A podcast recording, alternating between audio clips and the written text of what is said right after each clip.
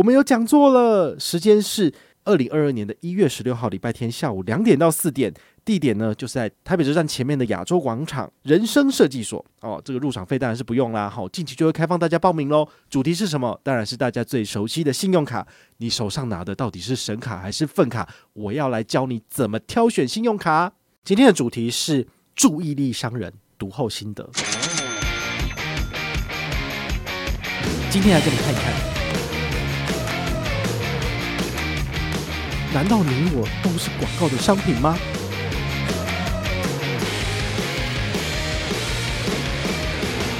嗨，大家好，我是宝可梦。今天呢，我们来跟大家聊一本书哈。这本书其实蛮有趣的，我是在前两个礼拜看到绿角财经笔记，好，然后台大家的粉丝也有分享这本书。这本书好像是五年前出的，二零一六年的时候出的，叫做《注意力商人》，好像是天下文化出的。然后呢，我看他写的真的非常的有趣，我就决定要赶快买来看。诶、我真的不记得我到底之前没有买，我好像有买过这本书，但是我又再买了一次，没关系，因为我书太多，有时候都会搞不清楚哈。但是这本书呢，我觉得我应该没看过哈，因为我花了一个周末，大概三天左右的时间，把这本厚达五百页的书全部看完了。好，为什么呢？好，今天就要来跟大家做分享。好，那我们先说结论哈。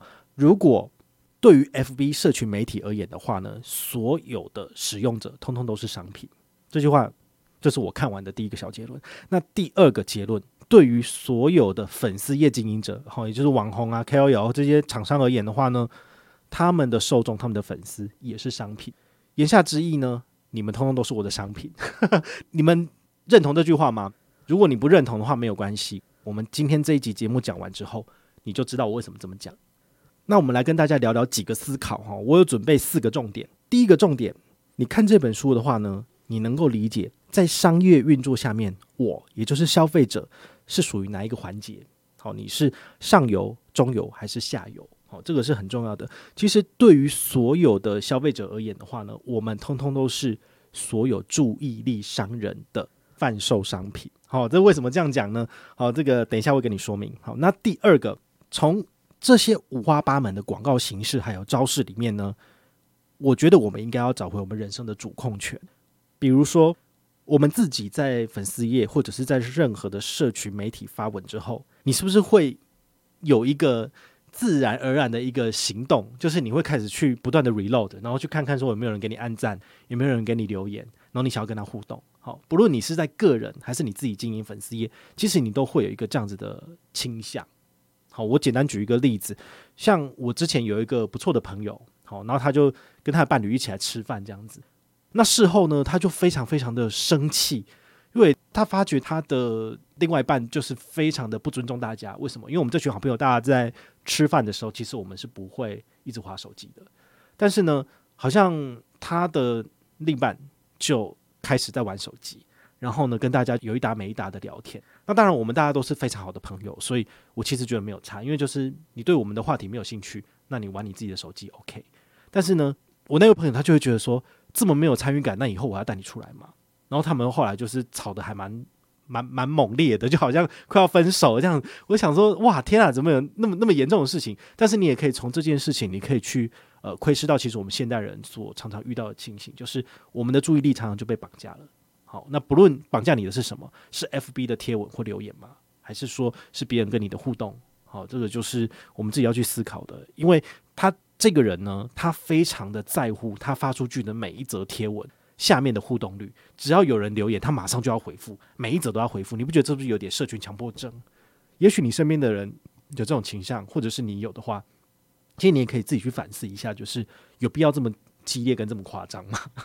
那第二个第二个例子就是身为 KOL 的贴文，我们不要讲自己是 KOL，因为 KOL 是那些广告行销代理商在讲的。好，就是以宝可梦为例，我自己经营的粉丝页，我发了文之后，我会做什么事情？我也是跟大家一样，我也不快的就 reload。我想？我想要知道说，到底这个贴文的触及成效如何？几个赞？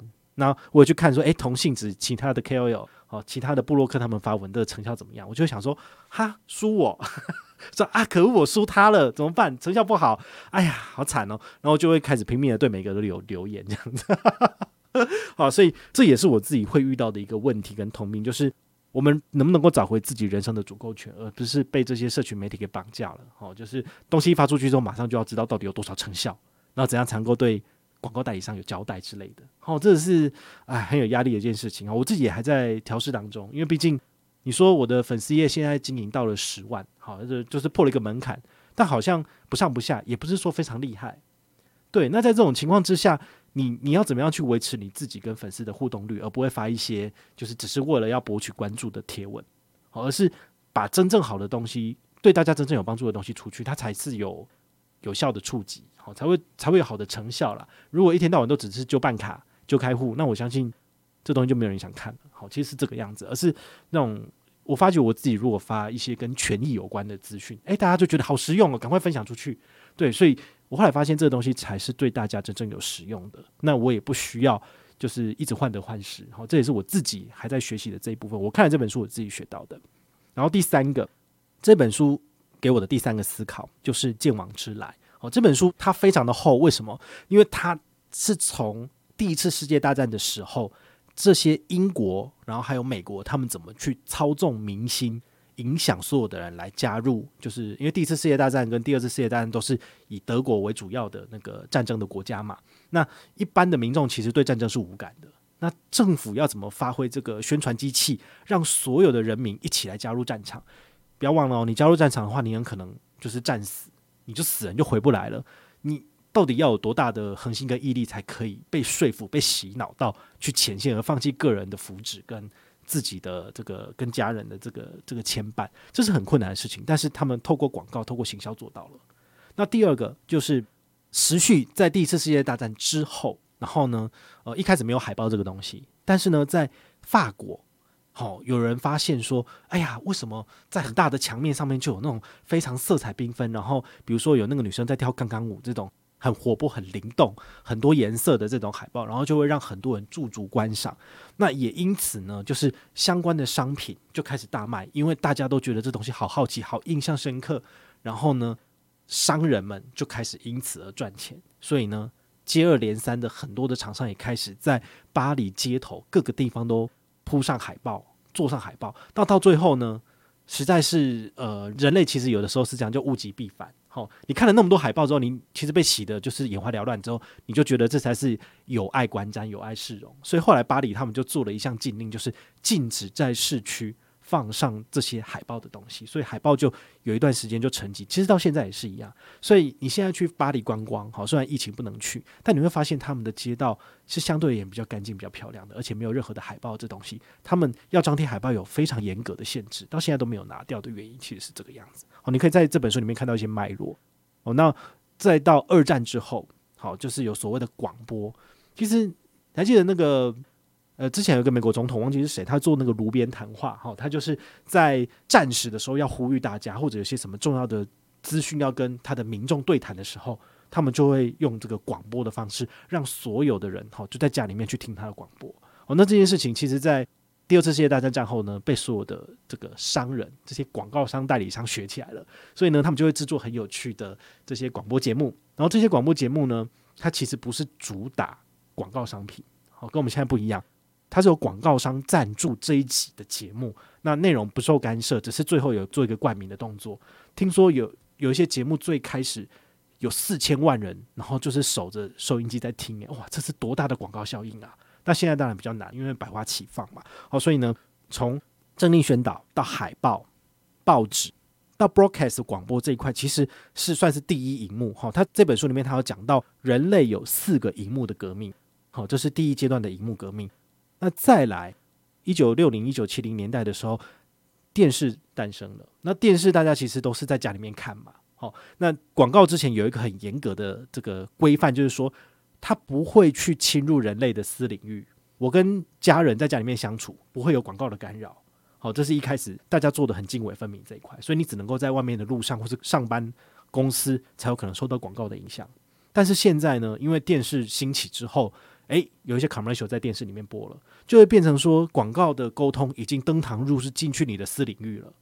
好，所以这个是第二个荧幕的这个变革，好，也是大家要特别注意到，就是广告已经开始攻占人类的注意力，进入你的私领域空间。你跟家人相处的时候，其实就是大家一起吃饭嘛。那早期的话，其实不会一直吃饭看电视的。那现在的话呢，就是吃饭看电视，看电视有广告。好，那就已经完全影响到你们家里面的相处的品质。其实现在也是啊，没有办法。好，那第三个荧幕革命是什么？电脑诞生。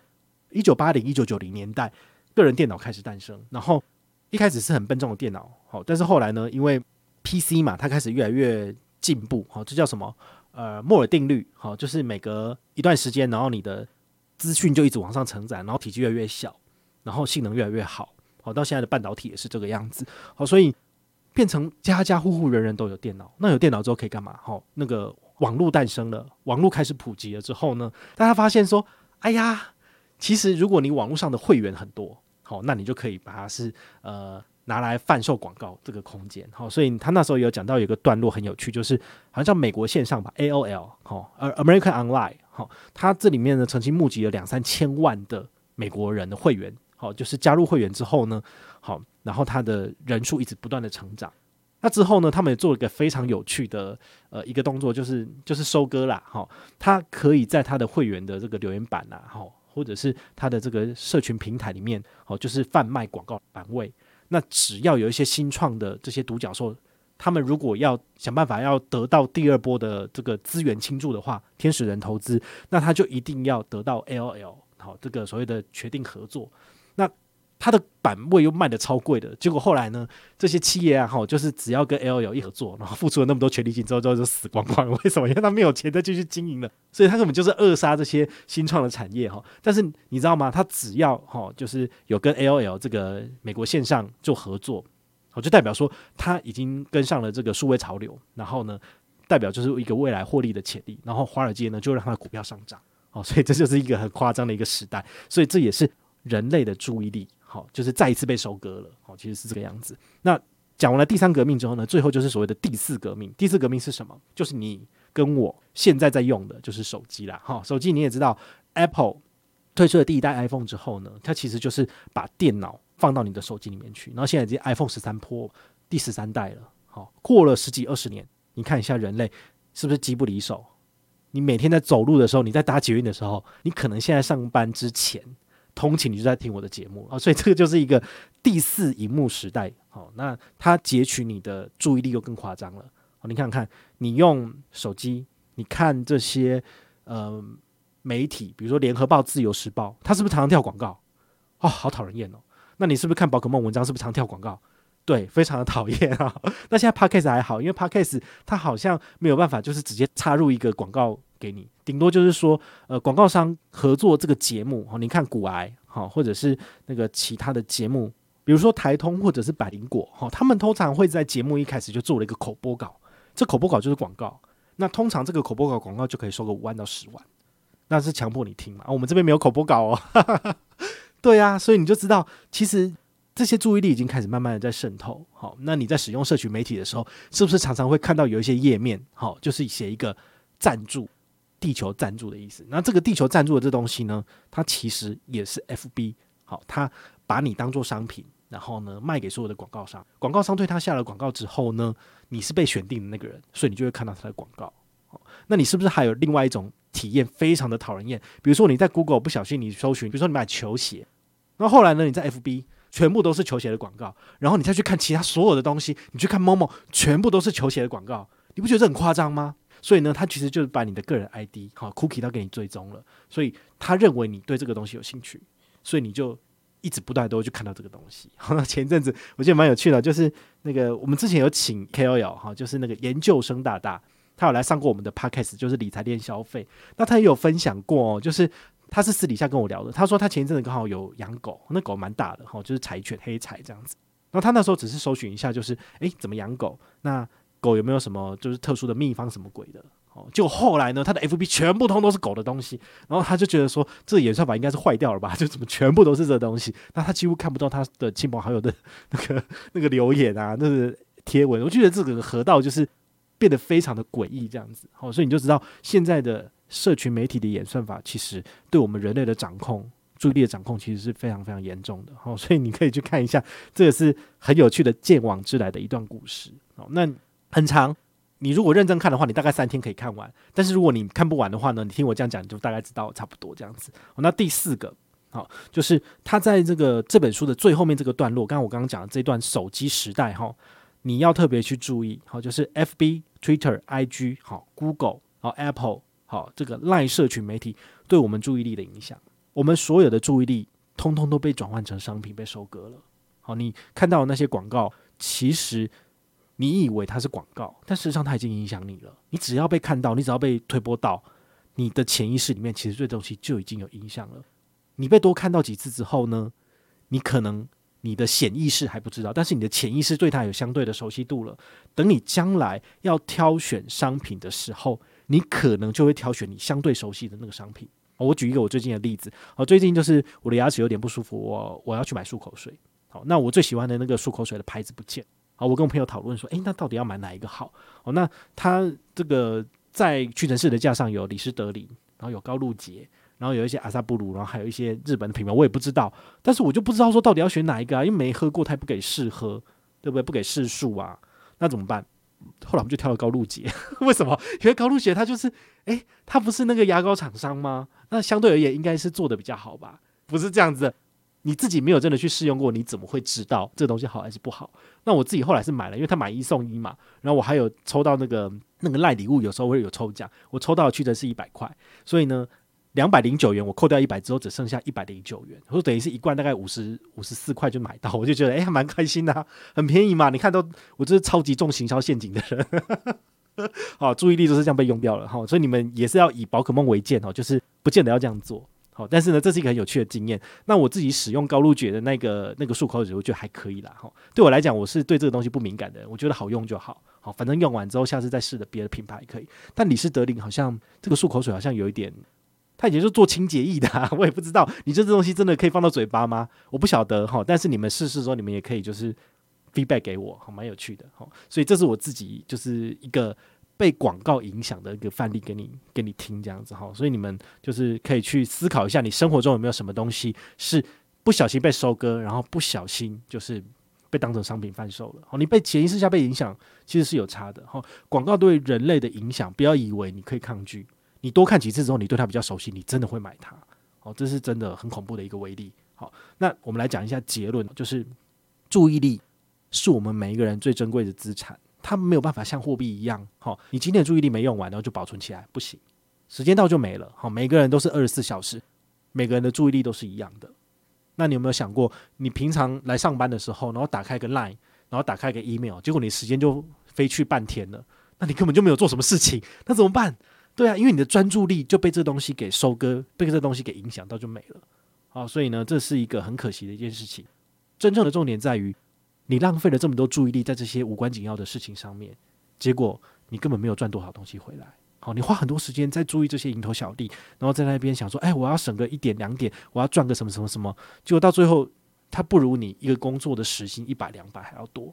那如果是认真的拿来做工作，做更有生产力的更动作，不是更好吗？但这是非常困难的，因为就连我在走路的时候很无聊，在等车的时候很无聊，我也是拿手机起来看的，所以我的注意力也一直被收割掉。好，所以注意力是可以换成钱的，对，这是非常非常重要的。那注意力也是你自己很珍贵的资产，自己要有一种自觉性，就是当你发现你自己已经在那边随便乱滑、随便乱晃、随便看这些资讯的时候。